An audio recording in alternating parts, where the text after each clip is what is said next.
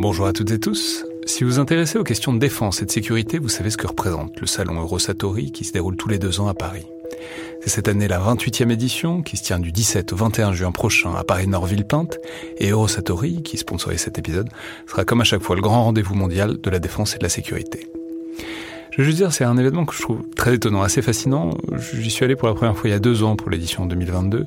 Et euh, vraiment, si vous vous demandez ce qui se fait dans le monde militaire et en matière de sécurité, c'est là qu'on peut voir les dernières tendances, depuis les plus grandes geekeries et les innovations du moment, jusqu'aux grands équipements du futur pour les armées et les forces de sécurité en France et dans le monde. Bref, si vous intéressez de près à ce monde-là, c'est le moment de vous inscrire pour ce qui sera la plus grande édition de l'histoire du salon, avec plus de 1900 exposants et 60 000 visiteurs, vous pouvez le faire en allant sur eurosatori.com.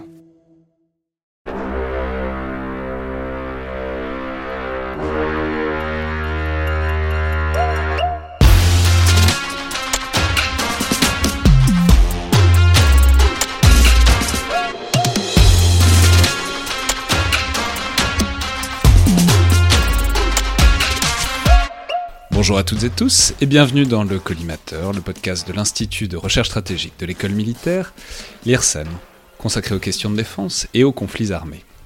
Je suis Alexandre Jublin et aujourd'hui pour parler des perspectives nucléaires, ou du moins de la dimension de dissuasion du conflit ukrainien, j'ai le plaisir de recevoir Bruno Tertrais, directeur adjoint de la Fondation pour la recherche stratégique, spécialiste de beaucoup de choses, notamment touchant aux questions stratégiques au sens large, et les auditeurs se souviennent peut-être que vous étiez déjà apparu dans le podcast il y a quelques mois, au moment de l'affaire AUKUS euh, autour des sous-marins australiens, pour commenter euh, le sujet à chaud avec Hervé Lemayeux.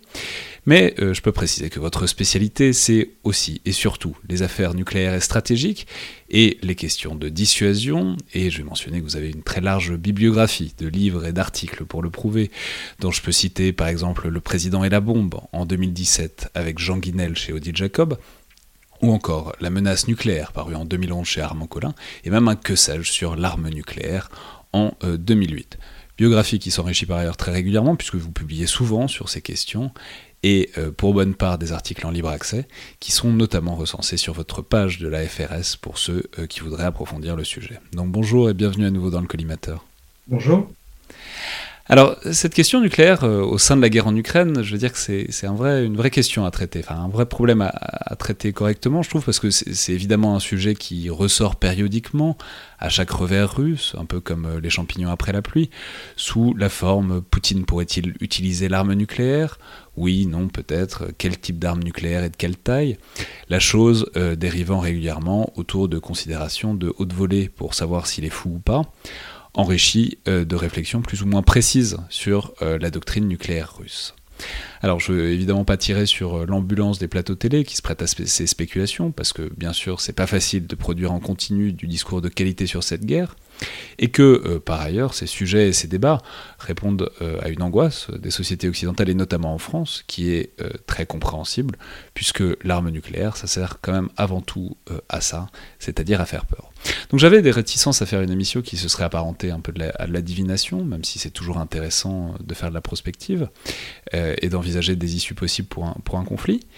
Et puis là, euh, depuis quelques jours, notamment depuis le 12 octobre et euh, les déclarations du président de la République, qui a mentionné des choses dont on reparlera évidemment, sur la doctrine nucléaire française et sur ce qu'elle inviterait à faire euh, ou pas par rapport à une potentielle attaque non conventionnelle russe. Il me semble qu'on a déclenché un débat peut-être plus précis et plus intéressant sur les positionnements mutuels autour du conflit en Ukraine concernant un éventuel emploi d'armes nucléaires. C'est peut-être euh, donc l'occasion à la fois de comprendre ce que tout ça recouvre, et aussi de faire un bilan des signes et des messages euh, qui ont été envoyés depuis le début du conflit dans cette dimension de la dissuasion nucléaire, ce qui invite donc à comprendre les doctrines nucléaires des parties intéressées à ce conflit, et puis ensuite ce qui a été fait à partir de ce cadre-là. Mais justement, pour poser euh, ce cadre de base, Bruno Tertrais, est-ce que vous pourriez tout simplement nous, préciser, nous rappeler, nous indiquer ce que c'est qu'une doctrine nucléaire et à quoi ça sert exactement? Oui, bonjour. Écoutez, je, suis heureux de, reparler de ce sujet euh, que j'avais quelque peu délaissé ces dernières années, mais après tout, euh, j'avais prévu de le faire même avant euh, la crise en Ukraine, puisque c'était le 60e anniversaire de la crise de Cuba. Littéralement, au moment où nous parlons, là, bah, c'était il y a exactement 60 ans, les, forces américaines passaient en DEFCON 2, c'est-à-dire s'approchaient du seuil de la guerre nucléaire. Pourquoi je parle de Cuba? C'est aussi pour rappeler qu'à mon sens, ce que nous vivons aujourd'hui est tout de même moins risqué, moins dangereux et un peu mieux contrôlé que ce qui s'est passé il y a 60 ans. Mais je reviens à votre question. Euh, quand on parle de doctrine nucléaire, c'est en gros la manière dont un État dit publiquement euh, qu'il utiliserait l'arme nucléaire en temps de conflit. Alors, ça peut être un peu plus large que cela. C'est le rôle des armes nucléaires dans la politique de défense. Et puis, ça va vers la stratégie nucléaire, c'est-à-dire que euh, nous avons repris un peu les, réflexes de la guerre froide quand on entend parler d'armes nucléaires tactiques, entre guillemets. Alors, je mets beaucoup de guillemets, on en, reparlera.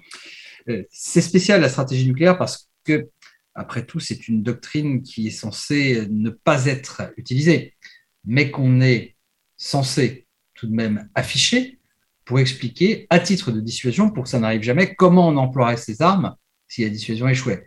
Donc c'est là que la dissuasion nucléaire, que la doctrine nucléaire est différente de toute autre forme de dissuasion et des doctrines d'emploi des, forces armées en particulier, puisque on est dans le monde virtuel, un monde planifié, puisqu'il faut une planification nucléaire, euh, bien sûr, euh, mais, euh, mais un monde infiniment plus, plus virtuel, et c'est heureux que celui de la, stratégie classique. Alors concrètement, les doctrines nucléaires, ça peut être deux paragraphes ou ça peut être 20 pages. Hein. La Russie, par exemple, a affiché un texte de, de, doctrine très intéressant en 2020 qui fait 10 pages. La France n'a pas un texte officiel de, de, doctrine nucléaire. En France, on vous dit toujours regardez les discours du président. Et depuis quand, depuis quand est-ce qu'on en a Depuis quand est-ce que les pays se sont lancés à vouloir préciser ce genre de choses dans des dimensions très variables? alors, Oui, ils ont eu d'abord des planifications nucléaires, puisqu'au début, dans les années 40, à la fin des années 40, l'arme nucléaire est considérée comme un moyen de bataille.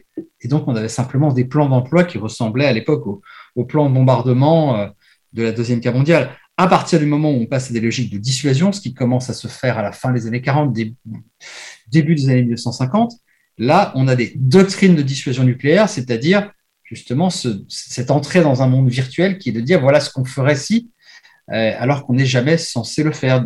Après, ça s'est construit de manière très progressive. Et encore une fois, il n'y a pas un modèle de doctrine nucléaire. Il y, a des, il y a des marqueurs dans un langage qui est très codé. On parle parfois d'ailleurs aujourd'hui de grammaire nucléaire c'est très français, c'est un petit peu une vision littéraire de la dissuasion.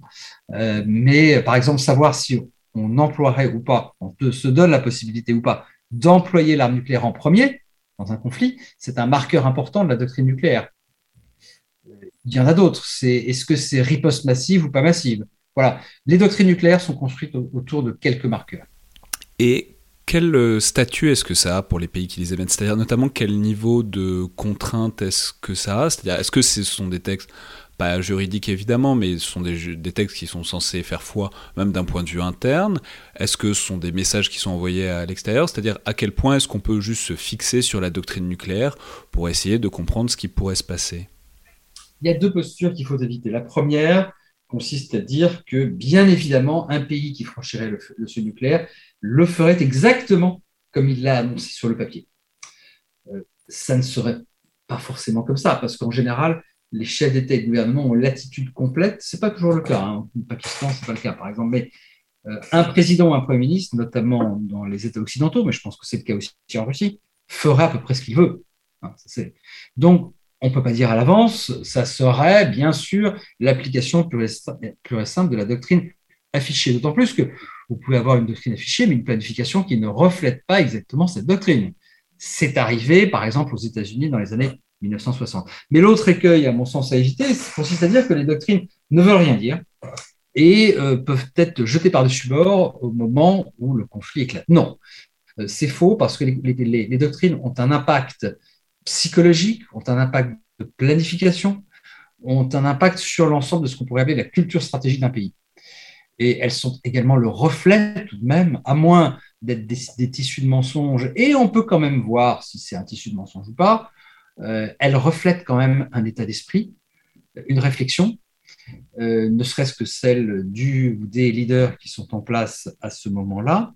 Et puis en retour, elles ont, ce que je disais tout à l'heure, un impact sur la manière dont le nucléaire est enseigné, le nucléaire est planifié, et sur la manière dont on peut se procurer, euh, dont un État décide de se procurer de tel ou tel type, type d'arme. Donc voilà, la doctrine reste précieuse, elle ne dit pas tout. Et on, parle beaucoup, on va en reparler, mais, mais de l'ambiguïté qui serait largement voulue dans ces doctrines, c'est-à-dire qu'on préciserait des choses, on préciserait pas tout, il y aurait une part qui resterait mystérieuse. Donc qu'est-ce que ça recouvre? Déjà, est-ce que c'est l'approche de tout le monde, ou est-ce qu'il y a des gens qui essayent d'avoir une doctrine nucléaire vraiment précise? Voilà, quelle est la part de l'ambiguïté dans ces textes-là? Toute doctrine de dissuasion, qu'elle soit nucléaire ou pas, euh, euh, tous les types de lignes rouges, on, parle beaucoup de lignes rouges en diplomatie, mais c'est vrai euh, également pour la diplomatie. Quand on est dans le rapport de force, que ce soit à titre de dissuasion ou de coercition, c'est un art subtil, un équilibre délicat entre l'ambiguïté et la clarté. Euh, il faut toujours persuader l'autre partie de sa propre résolution. Il faut lui dire que certains types de conséquences seraient clairement à l'agenda si il ou elle franchissait tel tel seuil. Mais en même temps, il ne faut pas être trop précis pour éviter que cet adversaire ne calcule justement trop précisément les risques inhérents à son agression. Ça voudrait dire, en gros, euh, si euh, je disais, vous, pouvez, euh, à telle ligne précisément, eh bien, j'emploierai l'arme nucléaire. Et encore une fois, c'est un raisonnement valable pour d'autres domaines, y compris dans la diplomatie. C'est valable dans tous les rapports de force eh bien, ça veut dire qu'en dessous de cette ligne, vous pouvez faire ce que vous voulez. Donc, c'est un art subtil qui mêle ambiguïté et clarté. C'est un curseur à placer, le mieux du monde, à la fois de manière générale, mais aussi en fonction de la crise. Euh, le, moment venu, on peut aussi préciser, placer ce curseur justement euh, plutôt du côté gauche ou plutôt du côté droit. Alors, c'est du coup peut-être euh, l'occasion, donc là on, l'a exprimé en termes très, très généraux, mais en fait il y a des cas particuliers qui sont assez limités, parce que c'est les pays qui sont dotés de l'arme nucléaire, dans lesquels on peut peut-être entrer un peu. Alors déjà, en fait, qui en a une de doctrine réelle? Est-ce que tous les pays dotés de l'arme, ou au moins tous les pays officiellement dotés de l'arme, puisqu'on sait qu'il y a des pays dont on sait qu'ils l'ont, mais qui ne le, déclarent pas, qui ne l'ont pas assumé, euh, est-ce que tout le monde a une doctrine claire, euh, plus ou moins claire, donc, mais explicite, formulée, ou est-ce que c'est bon, à l'appréciation de chacun et au, fond, euh, certains préfèrent rester dans l'ombre? Oui, alors on va dire qu'il y a, bon, sur neuf États qui possèdent l'arme nucléaire, il y en a sept qui ont une doctrine assez élaborée, en tout cas qui disent assez clairement ce qu'ils feraient et ce qu'ils ne feraient pas, toujours à titre de dissuasion. il y en a un qui ne dit rien, c'est Israël, puisqu'Israël ne reconnaît pas disposer de l'arme nucléaire. Donc, par définition, il ne dit rien, même si Israël emploie du langage codé sans jamais dire nucléaire. Il parle de riposte foudroyante et massive s'il se passait ceci, cela. Donc, il y a quand même une sorte de langage doctrinal, puisque, encore une fois, la dissuasion, c'est des lignes rouges, et les lignes rouges, il faut bien les tracer d'une manière ou d'une autre. Euh, elles peuvent être roses, elles peuvent être fines, mais il faut quand même les placer. Et il y a quand même un État euh, c'est la Chine dont la doctrine nucléaire affichée, officielle, euh, se résume à deux phrases. La Chine dit nous n'emploierons jamais l'arme nucléaire en premier. C'est ça sa doctrine. Et je dirais qu'entre Israël et, la Russie, puisque c'est finalement la Russie, et oui, qui a aujourd'hui le texte de doctrine à jour le plus détaillé, il y a toute une gradation, des pays qui en disent beaucoup, des pays qui en disent un peu moins. Euh, voilà, donc encore une fois, je reviens à votre question initiale. La doctrine nucléaire, c'est un certain nombre de, marqueurs ou de principes, mais ce n'est pas forcément euh, dans un texte d'une longueur précise. Mais alors justement, pour entrer un peu dans, ces philosophies, euh, alors on a compris que c'était des édifices euh, bon, à la fois intellectuels et, discursifs complexes, donc on va pas les résumer en une minute, mais c'est peut-être bien en tout cas de marquer les différences principales et, de donner un peu à les comprendre.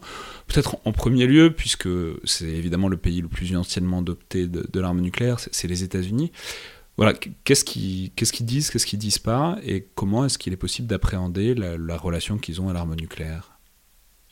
Alors, bon, je pense qu'on ne va pas euh, faire le tour du monde des doctrines nucléaires. Je, vais peut-être essayer de, dire ce qui, à mon sens, distingue les uns des autres. Euh, les États-Unis, par exemple, euh, ont tenu à, dire, il y a quelques années, c'était sous Obama, et à ma connaissance, ça n'a pas été mis en cause, qu'ils ne s'attaqueraient jamais à des biens ou à des installations civiles. C'est-à-dire que pour eux, ils souhaitent qu'il n'y ait pas d'ambiguïté sur le fait qu'ils ne viserait, je dis bien viser, jamais les populations en tant que telles. Alors ça, d'autres pays l'ont dit, mais l'Amérique a ceci particulier qu'elle est le seul pays au monde à avoir employé l'arme nucléaire dans un conflit. Donc elle a une relation un petit peu ambivalente. L'arme nucléaire, c'est aussi le pays dont l'arsenal classique, conventionnel, est pour l'instant en tout cas le plus puissant. Donc elle a peut-être moins besoin de l'arme nucléaire que d'autres. Euh, on attend d'ailleurs dans les jours qui viennent euh, un exposé euh, que l'Amérique fait tous les quatre ans ou, six ans de, la politique nucléaire américaine dans lequel il y a des éléments de doctrine assez précis, mais pas aussi précis quand même que c'était le cas au temps de la guerre froide. Non, moi ce qui me paraît intéressant, c'est les, points communs. Et, le premier point commun, et c'est peut-être le plus important, c'est certainement le plus important, c'est que tous les États qui se sont dotés de l'arme nucléaire, aujourd'hui, les neuf, euh, disent tous c'est une arme de dissuasion. Et ça a l'air anodin, mais ça l'est pas du tout. Moi, quand j'ai commencé à m'intéresser aux affaires stratégiques il y, a, déjà plus de 30 ans, eh bien, il y avait la crainte qu'après la guerre froide, bah, les nouveaux États nucléaires fassent de cette arme une arme du champ de bataille, tout simplement, une arme d'emploi, comme on dit parfois en français. Et donc, ça, ça c'est le nouveau pays nucléaire. On peut peut-être rappeler rapidement que c'est notamment l'Inde et le Pakistan pour lequel on s'est beaucoup inquiété de tout ça mais aussi euh, Israël, la Corée du Nord. Enfin bon, il y, a tous ces pays-là, quoi. Oui, c'est l'Inde, Pakistan, euh, la Corée du Nord, euh, peut-être un jour l'Iran, si on le laissait franchir, le seuil. Et puis, à ce moment-là, on s'inquiétait aussi, vous savez, de, des armes nucléaires soviétiques. Que ferait le Kazakhstan de ces armes nucléaires? C'était des questions qui étaient posées. Mais si vous voulez, c'était pas du tout évident que euh, le consensus sur le fait que ça soit une arme qui doit être réservée à la dissuasion euh, soit quelque chose qui serait aussi manifeste plus de 30 ans plus tard dans tous les discours nucléaires officiels. Moi, je peux pas, je suis ni dans la tête de Poutine ni dans celle de, Kim Jong-un, euh, mais en tout cas, donc je suis obligé de me référer au discours.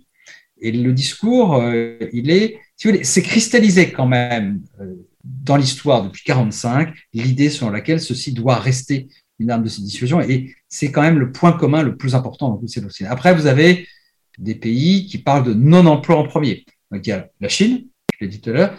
Il y a aussi l'Inde, mais avec des réserves. Donc, c'est, alors, ok, nous, on l'emploiera pas en premier, sauf si euh, quelques, et puis il y a quelques points comme ça. Alors, la Grande-Bretagne, les États-Unis et, euh, euh, et, la, France ont des doctrines à peu près convergentes.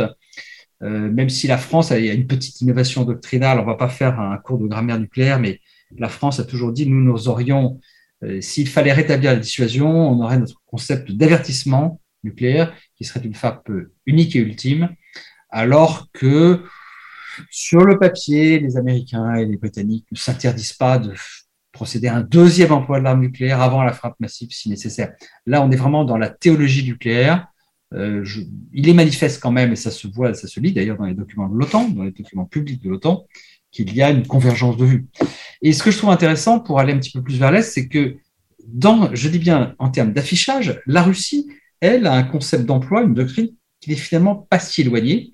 Alors, elle donne des seuils un peu différents. Elle dit, par exemple, s'il y avait une attaque surprise euh, sur la Russie, euh, voilà, bah, elle donne des seuils. Hein comme le, comme le Pakistan, qui avait aussi en son temps donné des seuils assez précis. Euh, mais la conception russe de la doctrine nucléaire, des armes nucléaires, sur le papier, finalement, est très semblable euh, à, à, la nôtre. Alors, ces doctrines nucléaires, elles dépendent aussi de la géographie. Euh, par exemple, on réagit pas de la même manière quand on est Israël ou la Russie. Israël ne pourrait pas supporter l'annexion de la moitié de son territoire. la Russie euh, il y a une partie du territoire sibérien sans lequel elle pourrait très bien vivre. Vous voyez, les doctrines nucléaires et le seuil nucléaire, dans la tête des dirigeants et dans les écrits, reflètent aussi, ne reflètent pas seulement une histoire, mais reflètent parfois aussi une géographie. Alors justement, pour s'attarder euh, sur le cas de la Russie, parce que c'est évidemment celui qui, nous concerne au premier chef euh, pour parler du conflit en Ukraine, on a beaucoup glosé périodiquement, notamment au moment où on se sentait le plus inquiet euh, depuis, depuis 8 mois sur le fait que euh, leur doctrine aurait été plus souple que les autres, et notamment qu'elle aurait permis l'utilisation d'armes nucléaires tactiques. Euh, alors, vous l'avez dit, c'est un énorme corpus, en fait, le corpus doctrinal soviétique puis russe sur la dissuasion, donc c'est compliqué de le résumer. Et en fait, plus les gens en parlaient, plus on s'apercevait que c'était vraiment compliqué d'avoir un message simple comme ça. Mais en tout cas, qu'est-ce qu'on peut en dire sur la latitude ou pas que les Russes se laissent d'avoir d'employer, disons, différentes formes euh, de l'arme nucléaire? Oui, alors écoutez, là-dessus, euh, je préfère laisser les commentateurs de plateau à, à, leur certitude et euh, moi faire part de ce que je connais en termes de, en termes de faits, tout simplement. Et les faits, c'est quoi? C'est d'avoir une doctrine nucléaire affichée qui est euh, assez proche des, des, doctrines occidentales, assez prudente, avec un seuil nucléaire assez élevé. Pourquoi? Parce que la Russie a voulu montrer que maintenant elle était une grande puissance euh, adulte et que donc elle ne dépendait plus autant de l'arme nucléaire que c'était le cas bien avant. Euh, deuxièmement, la Russie conserve un arsenal nucléaire diversifié, c'est vrai, mais avec des armes nucléaires qu'on appelait à l'époque armes nucléaires de théâtre qui sont, euh, qui sont au garage. Elles ne sont pas forcément opérationnelles. Or, depuis 20 ans, on constate que dans leurs exercices, ils adorent se servir des moyens duaux, c'est-à-dire euh, conventionnels nucléaires, mais pas forcément dans un mode nucléaire. Et là, la Russie, à mon sens, adore jouer cette ambiguïté, c'est-à-dire sait très bien que quand on voit un bombardier nucléaire qui est utilisé en mode conventionnel dans un exercice, je pense que ça l'arrange bien qu'on pense que c'est peut-être du nucléaire. Mais quand on regarde très précisément les exercices euh, russes, eh bien, on voit que finalement, il n'y a plus ce recours au nucléaire sur le champ de bataille que l'on voyait il y a encore 20-25 ans. Et donc, les exercices sont cohérents avec la doctrine affichée. Donc, quand vous avez le discours, la doctrine, euh, les exercices et les armes qui sont à peu près cohérents, ben, vous en déduisez un tableau qui est beaucoup moins préoccupant que ce que veulent bien dire certains commentateurs. D'autant plus que la Russie aurait très bien pu changer sa doctrine euh, en plein milieu de la guerre. Vu ses difficultés, ben, elle ne l'a pas fait. Donc voilà parmi les raisons pour lesquelles je suis relativement euh, peu inquiet. Ça ne veut pas dire euh, totalement, totalement pas préoccupé du sujet. Je ne dirais jamais Poutine n'emploiera jamais, jamais l'arme nucléaire. Mais je suis beaucoup moins préoccupé que le sont certains commentateurs. Mais alors justement, si on entre euh, peut-être plus précisément dans, le conflit en lui-même, voilà, qu'est-ce qu'on a vraiment vu euh, de la part de la Russie? C'est-à-dire, bon, les, angoisses euh, occidentales ne sont pas totalement dénuées de fondement. Il y a eu des déclarations qui ont été réelles, qui ont été répétées, mais ces déclarations, elles ont souvent été largement amplifiées par la réception qui en a été faite, par les discours qui sont surimposés dessus.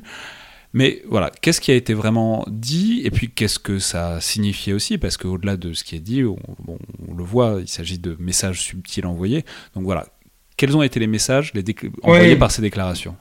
Écoutez, je ne crois pas être connu comme un adorateur de Vladimir Poutine, donc je suis d'autant plus à l'aise pour dire qu'il me semble que Poutine et que le Kremlin ont eu globalement un comportement responsable dans le domaine de la dissuasion nucléaire depuis le 24 février. Euh, lorsqu'on regarde non pas ce que disent les journalistes à la télévision russe, mais ce que disent les responsables habilités, c'est-à-dire, euh, en gros, il y en a trois ou quatre, Vladimir Poutine, euh, Sergei Lavrov, le ministre des Affaires étrangères, euh, M. Patrouchev, le, secrétaire du comité de, de sécurité, ils n'ont jamais, à mon sens, proféré de véritables menaces nucléaires. Ils se sont contentés de faire ce que j'appelle des rappels dissuasifs attention, nous avons l'arme nucléaire, attention à ne pas franchir certaines limites.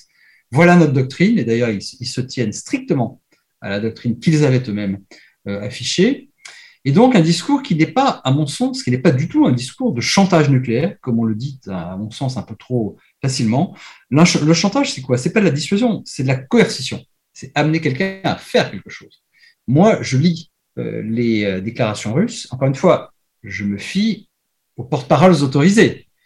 C'est-à-dire que même quand on parle de Dimitri Medvedev, qui est l'ancien président, ancien Premier ministre, à mon avis, lui n'est plus un porte-parole autorisé.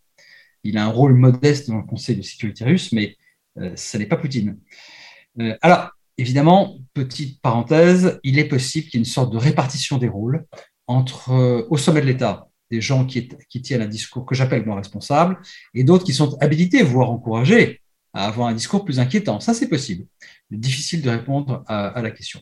Donc ça, c'est pour les faits depuis le 24 février. Euh, sur le terrain, qu'est-ce qu'on a vu? Euh, On a vu le 27 février, en grande pompe, M. Poutine décider non pas la mise en l'air des forces russes, mais euh, le passage dans ce qu'on appelle un régime spécial de combat de l'ensemble des forces stratégiques russes. Et ça voulait dire, en fait, concrètement, quelques personnels de plus dans les états-majors de ces forces stratégiques, qui ne sont pas seulement les forces nucléaires d'ailleurs. Donc, pas du tout d'alerte nucléaire. Et enfin, dernier point, euh, parce que j'aime bien m'appuyer sur des faits quand j'énonce des propositions assez fortes, on n'a pas vu, on n'a vu aucun mouvement suspect de force nucléaire ou d'armes nucléaires depuis le 24 février, ce qui est quand même central. On peut faire le contrefactuel. Si la Russie avait véritablement voulu nous inquiéter, elle aurait procédé autrement dans son discours et dans ses actes. Ça ne s'est pas produit. On peut se demander, je, ce sera mon, dernier point, euh, pourquoi est-ce qu'effectivement euh, M. Shoigu se met tout d'un coup à annoncer la possibilité, je cite, d'une bombe sale ukrainienne? Euh, Est-ce une manière de parler du nucléaire sans parler du nucléaire?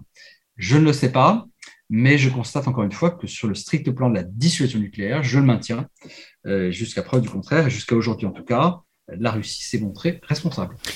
Alors justement, parce que effectivement, il y a les déclarations et puis il y a aussi, il n'y a pas que les déclarations, il y a des moyens plus indirects. Alors vous l'avez dit, y a pas, on n'a pas vu de choses vraiment inquiétantes, on n'a pas vu de, d'armes nucléaires qui se déplacent, mais on a pu voir d'autres choses, notamment des vecteurs euh, plus ou moins visibles.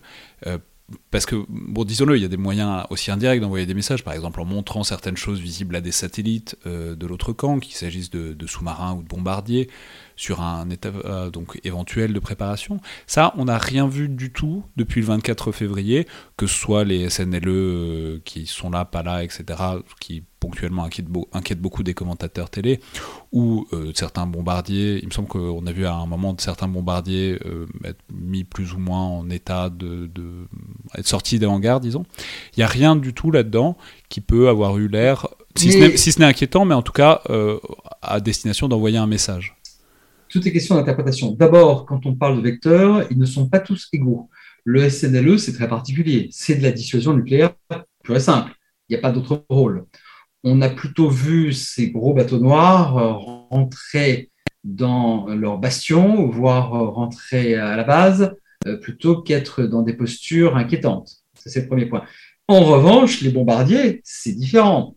Et là, il faut le rappeler encore une fois, les bombardiers, comme beaucoup de moyens russes, sont des moyens à double capacité. Et ça, c'est largement, pas seulement, parce que nous aussi, après tout, hein, euh, nos rafales, ils sont à double capacité. les rafales des FAS sont à double capacité. Euh, Donc les FAS, rappelons, c'est les forces aériennes stratégiques. Les forces aériennes stratégiques.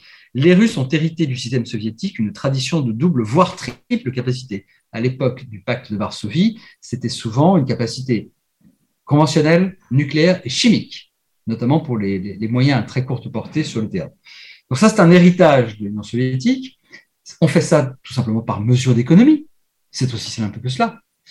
Et donc, il ne faut pas forcément voir, même si la Russie pourrait jouer de cette ambiguïté, je crois qu'elle en joue parfois, mais, et c'est peut-être le plus important, tout n'est pas un message. Parfois, quand vous employez euh, un, bombardier euh, qui peut emporter l'arme nucléaire, ça n'est pas un message nucléaire. C'est simplement qu'on en, qu'on utilise un bombardier à capacité non nucléaire. là encore, euh, renversons la perspective.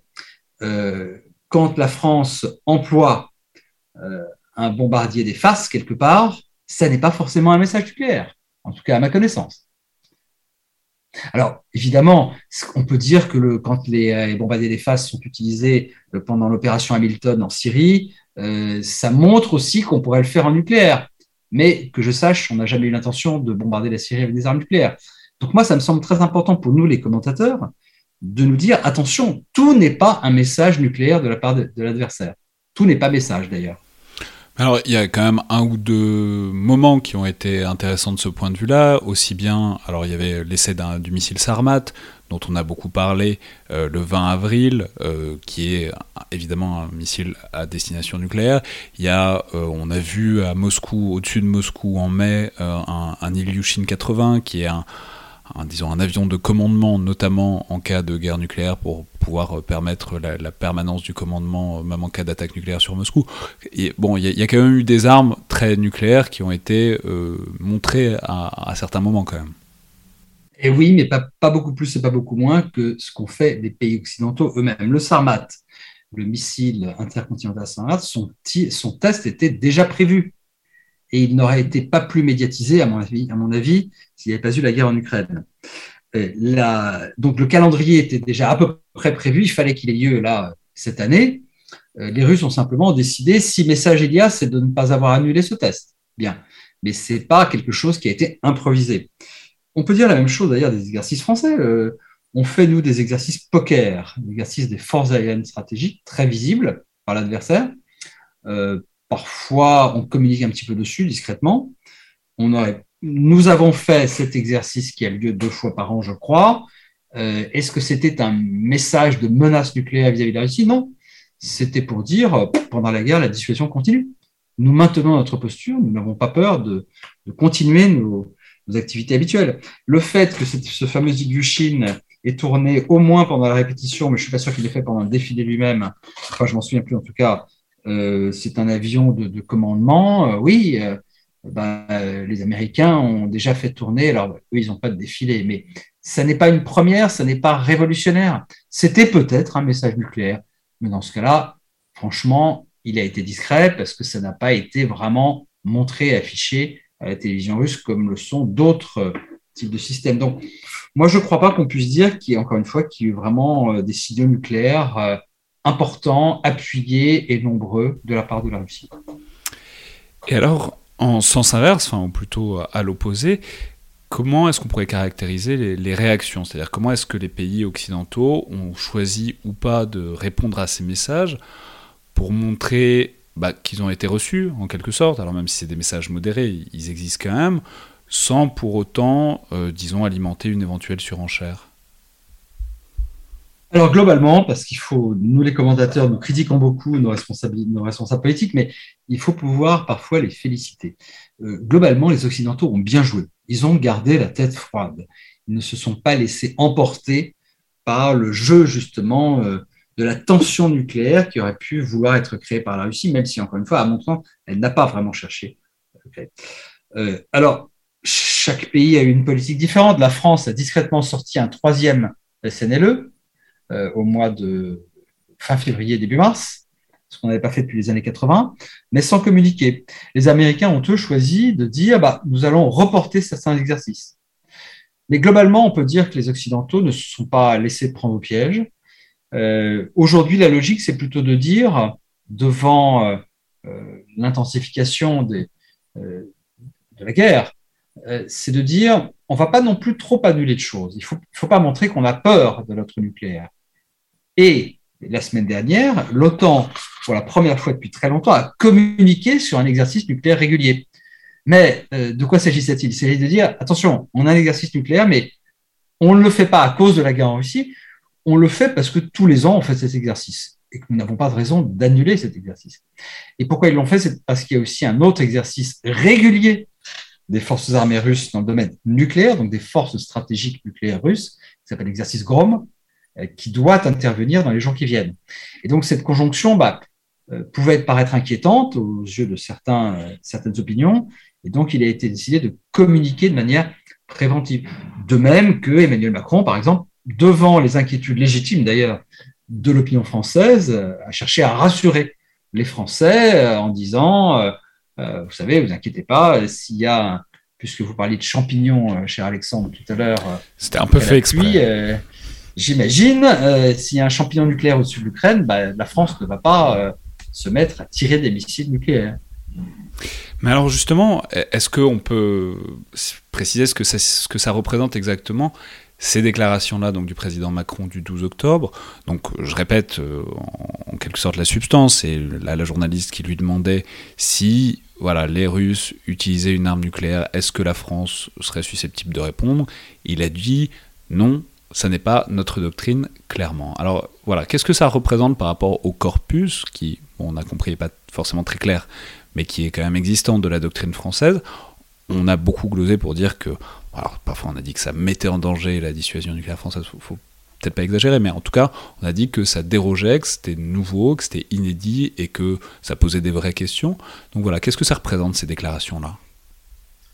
Écoutez, j'ai critiqué publiquement le, président de la République pour ses déclarations, pour des motifs, à mon sens, assez précis, mais je vais y venir. Mais peut-être le plus important d'abord, pour commencer, c'est de rappeler que par définition, le président dit ce qu'il veut sur le sujet, et c'est lui qui énonce la doctrine. La doctrine, c'est lui, la dissuasion, c'est lui.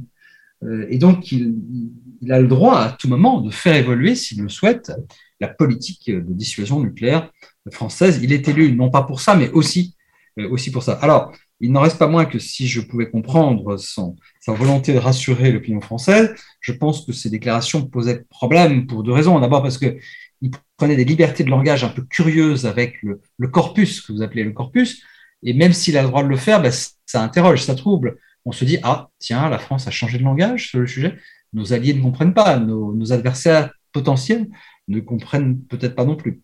Là, je ne vais pas rentrer dans les détails, mais en gros, il y avait un problème d'ajustement du langage. On se dit, mais pourquoi est-ce qu'il emploie ce langage nouveau sur les intérêts fondamentaux, sur le fait que ceci serait clairement défini, je cite, alors que justement, on laisse, pour en revenir au problème du flou, on laisse traditionnellement un petit flou sur ce que seraient exactement les intérêts qui justifieraient aux yeux du président d'employer l'arme nucléaire.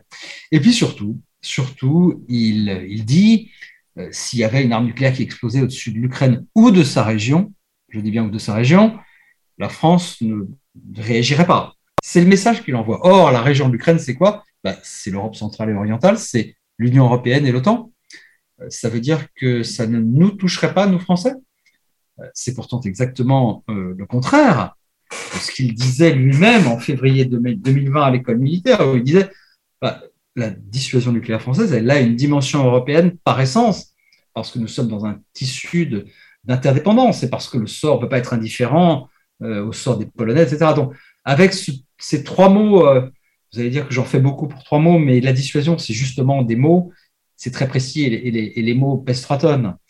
Et donc, en ce faisant, il a adressé, à mon sens, un fort mauvais message à une région du monde, une région de l'Europe, bah, qui doutent déjà, euh, à tort ou à raison, peu importe, mais qui doutent déjà de notre euh, engagement euh, à leur côté si leur sécurité était menacée. Donc voilà, des déclarations qu'on pouvait comprendre dans leur vocation, des déclarations qui ne posent aucun problème de légitimité, puisque c'est encore une fois le président dit ce qu'il veut, mais des déclarations qui ont semé le trouble. Je, donc je, je vais pas vous demander de prédiction après tout ce que j'ai dit au début, mais pour terminer, je, vais le formuler différemment. Est-ce que sur ce conflit en Ukraine, en tout cas, est-ce que vous pensez que le risque, très modéré, on l'a compris selon vous, mais est-ce que vous pensez que le risque nucléaire stratégique, d'une manière générale, a plutôt tendance à s'accroître, ou que dans une certaine mesure, eh ben, on est dans ce conflit depuis un certain temps et puis le danger s'est pas concrétisé, donc on peut peut-être euh, envisager tout cela un peu tranquillement? Alors, écoutez, je vais vous faire une réponse que j'espère aussi claire que celle de tout à l'heure dans l'autre sens. Oui, ce risque s'accroît, mais c'est un risque qui part d'un seuil très bas, à mon sens, et donc, oui, il s'accroît très clairement. Pourquoi? Parce que la Russie est en train de perdre, parce que des territoires considérés comme russes, à tort, mais considérés comme russes par Moscou, sont désormais occupés et de plus en plus grignotés, je dis euh, occupés avec beaucoup de guillemets, bien sûr, par l'Ukraine, et donc mécaniquement, presque, le risque s'accroît. Je dirais qu'il était euh, à peu près nul, à mon sens, il y a quelques semaines. Aujourd'hui, qu'il est négligeable, mais euh, on peut envisager, imaginer des circonstances dans lesquelles, euh, effectivement, 60 ans après la, la, crise du Cuba, on pourrait avoir une vraie crise nucléaire. J'espère que ce ne sera pas le cas. Je pense que le monde et les Russes et les Américains ont beaucoup appris de la crise du Cuba, mais force est de constater que nous ne sommes pas dans une dynamique d'apaisement nucléaire. Très bien. Merci beaucoup, Bruno Tertrais. Merci à vous. Je rappelais donc que toutes les références de vos articles et vos ouvrages sont notamment en lien euh, sur, la page sur votre page de la FRS. Puis je peux signaler que vous commentez très régulièrement tout ça, notamment sur Twitter, et que c'est encore le meilleur moyen d'avoir euh, vos analyses en temps réel. Merci infiniment. Merci. C'était donc le Collimateur, le podcast de l'Institut de recherche stratégique de l'école militaire. Je vous rappelle que toutes les remarques, tous les commentaires sont bienvenus par mail ou sur les réseaux sociaux de l'IRSEM, tout comme euh, notre appréciation, commentaire, notamment sur les outils d'Apple Podcast ou de SoundCloud. J'essaye de répondre euh, autant que possible euh, aux retours qui viennent soit par mail, soit par, notamment par Twitter. Ils sont toujours très sympathiques. J'ai pas toujours le temps, malheureusement, de répondre à tout. Mais en tout cas, sachez que ceux qui m'écrivent que c'est très grandement apprécié ce sont des retours qui euh, sont souvent très stimulants. Merci à toutes et tous et à la prochaine fois.